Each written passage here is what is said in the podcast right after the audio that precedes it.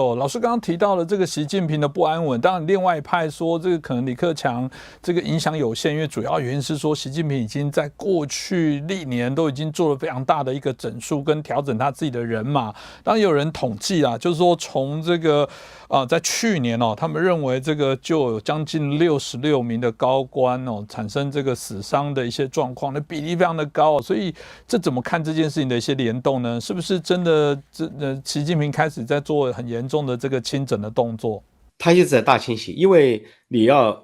废除这个修改宪法，要要废除集体领导制和领导干部任期制啊，是对改革开放全面的背反，是政治成果的否定。那么要实行一人独裁，什么长期执政、终身执政，首先在党内就遇到了各种各样的抵抗，硬抵抗、软抵抗过不去。说这是为什么？习近平在各个系统大清洗，以为二十大一派独大啊，一人独裁，就以为。呃，权力抵定，结果发现了二十大之后更多的震荡，大家都觉得这二十大不合法、非法、无效，因为你把前总书记都强行架离，那背后是什么？大家都心知肚明，都是那两个单词，一个是舞弊，一个是政变，就是共产党内部的法统都过不去，所以就看到二十大开完之后不断的震荡，一个是外交部长失踪，秦刚失踪，国防部长李尚福失踪，火箭军的高层全部被撤换，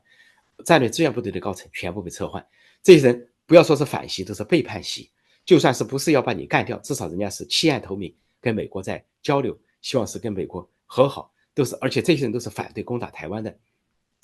这里边有几个重大的案子要提，就说明呢，一个是去年夏天开北戴河会议的时候传出政治老人有问责习近平的话，其中胡锦涛问他的话这么说的：胡锦涛说，谁谁谁和谁谁谁和谁谁谁莫名其妙就失踪了，莫名其妙就死了，怎么回事？你要说清楚，就说明呢。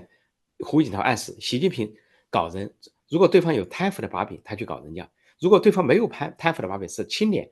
干脆把人家做掉。那今年有两个重要的人物被做掉，一个就是中央警卫局长王少军。当时我在四月份就报道说有消息传出，王少军在四月底就突然非正常死亡，中共否认说是谣言。结果到了七月底的时候，过了三个月，中共自己承认王少军死了，但是也承认是四月底去世的。过了三个月才来公布他的死讯啊，说他是去世。为什么过了三个月呢？这说明一个是说谣言就是遥遥领先的预言，我们报道是真实的。但是另一方面说明王少军之死背后有重大的猫腻、重大的阴谋。因为王少军是位高权重，是中央警卫局局长，是负责整个中央中枢的安全，居然就突然死了，没有任何的理由就死了。然后三个月才才发上才说他死了，说这是一个重大的事情。然后就是。李克强的这个离奇的离世，突然离世。如果说秦刚失踪，外交部长失踪已经够震撼的了啊！国防部长李尚福够震撼，结果大家没有想到，